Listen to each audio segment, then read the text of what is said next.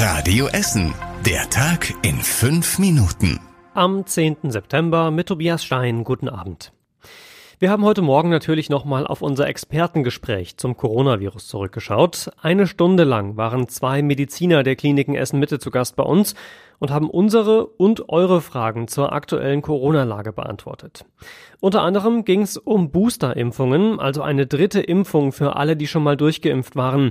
Da ist Hygieneexperte Georg Christian Zinn sehr entschieden. Sinkende Antikörper plus Delta-Variante machen wahrscheinlich diese Boosterimpfung notwendig. Ja, und zwar nicht nur für alte Menschen, sagt er, oder für bestimmte Berufsgruppen wie Mediziner, sondern früher oder später für alle von uns.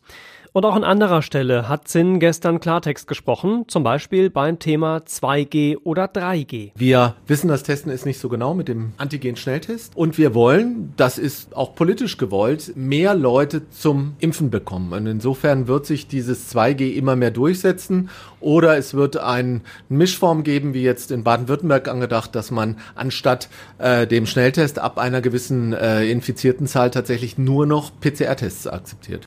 Das komplette Interview mit den Medizinern der Kliniken Essen Mitte könnt ihr euch natürlich auch bei uns im Netz nochmal anhören.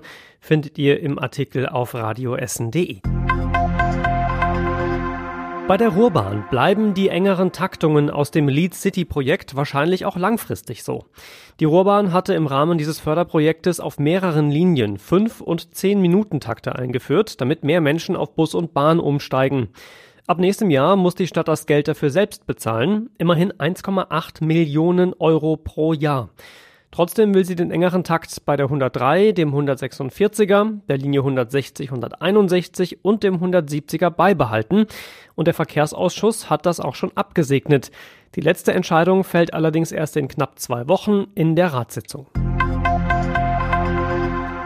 Und direkt noch eine gute Nachricht hinterher. Mehrere Gewerbegebiete bei uns in der Stadt bekommen endlich schnelleres Internet.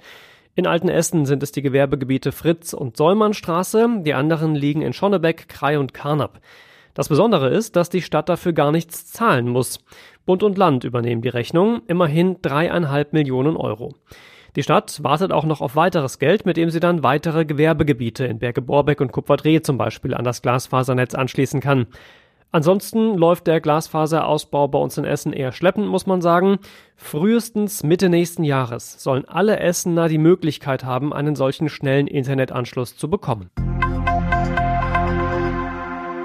Entlang der Ruhr sind dieses Wochenende knapp 1000 freiwillige Müllsammler im Einsatz. Es gibt wieder einen Ruhr-Clean-up. Diesmal geht es vor allem um den Müll, den das Hochwasser hinterlassen hat. Als das Wasser über die Ufer getreten ist, hat es vieles mitgerissen und woanders wieder angespült.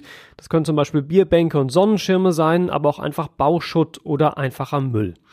Wer noch mithelfen will, das Ganze einzusammeln und aufzuräumen, kann sich spontan auch noch bei der Ehrenamtagentur melden, die organisiert den Ruhr-Cleanup dieses Jahr. Der gesammelte Müll wird dann in Säcken an den Papierkörben entlang der Ruhr abgestellt.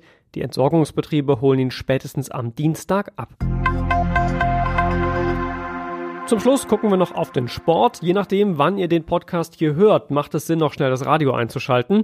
Rot-Was Essen spielt nämlich heute Abend gegen den VfB Homberg. Um 19.30 Uhr ist, oder je nachdem, wann ihr hört, war Anpfiff.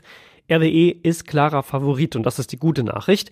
Radio Essen berichtet wie immer live, deswegen vielleicht jetzt wirklich schnell noch das Radio einschalten, denn je nachdem wie die anderen Spiele ausgehen, könnte Rot-Weiß Essen mit einem Sieg an diesem Spieltag auf Platz 3 in der Tabelle landen. Das Wetter sorgt dann allerdings für nicht so schöne Nachrichten bei uns in Essen. Das Wochenende wird ähnlich wie aktuell, ein bisschen kühler als zuletzt, vor allem auch wolkiger und immer wieder auch mit Regen und Gewittern. Die nächsten aktuellen Nachrichten hier bei uns aus Essen gibt es morgen ab halb acht hier bei Radio Essen. Jetzt aber erstmal einen schönen Abend und vor allem auch ein schönes Wochenende. Das war der Tag in fünf Minuten. Diesen und alle weiteren Radio Essen Podcasts findet ihr auf radioessen.de und überall da, wo es Podcasts gibt.